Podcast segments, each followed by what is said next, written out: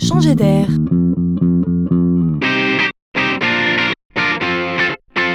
La chronique de Laurent Collen.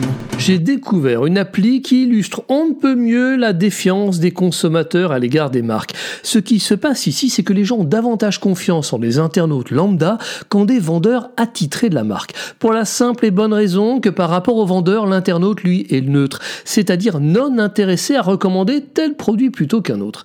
C'est une appli qui met donc en relation des acheteurs qui ont envie de conseils et des experts passionnés par un sujet en particulier, comme la déco, le vin, les chaussures, etc.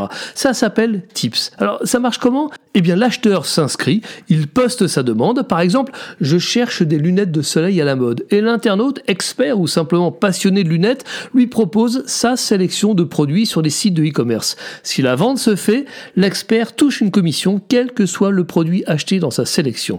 Les passionnés deviennent donc des vendeurs après avoir été des conseillers. Les uns achètent de manière éclairée grâce à des conseils gratuits, pendant que les autres font de leur passion une source de revenus. Nous sommes donc tous des vendeurs en puissance et c'est bien ça qui est nouveau.